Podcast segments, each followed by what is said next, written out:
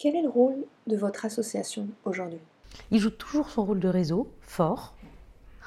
Euh, donc on a euh, des actions internes qui ne sont pas forcément évidemment connues puisqu'elles sont euh, internes, mais d'abord un WhatsApp qui nous permet de beaucoup communiquer sur, ça peut être des, recherches particulières, des informations sur les actions des unes et des autres. donc on, on fait beaucoup circuler l'information entre nous.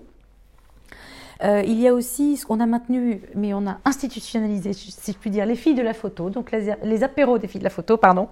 Donc on a des temps apéros euh, qui sont euh, aussi des temps ouverts aux non-adhérents, femmes et hommes, qui permettent de non seulement coopter, mais tout simplement avoir le plaisir d'inviter pour que les gens ressentent l'ambiance, etc.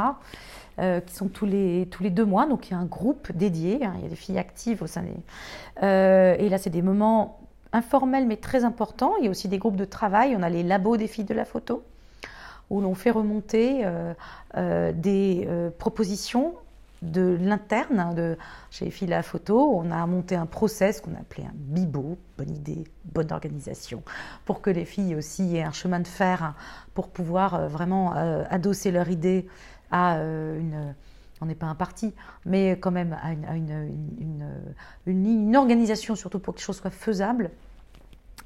Euh, on a aussi pris la parole sur le droit d'auteur. Euh, il y a un manifeste, euh, on a un groupe droit d'auteur manifeste contre, ou en au sujet de l'ubérisation de la, photographie. Ça, c'est une part qui va prendre plus ampleur. L'observatoire a pris beaucoup de place. Mais on, se veut présente dans notre, écosystème aussi pour y apporter une voix voilà, une voie que qui nous semblerait juste, des actions qui découlent de notre observation euh, euh, de l'écosystème et qui vont aussi, nous espérons, servir à quelque chose pour notre écosystème.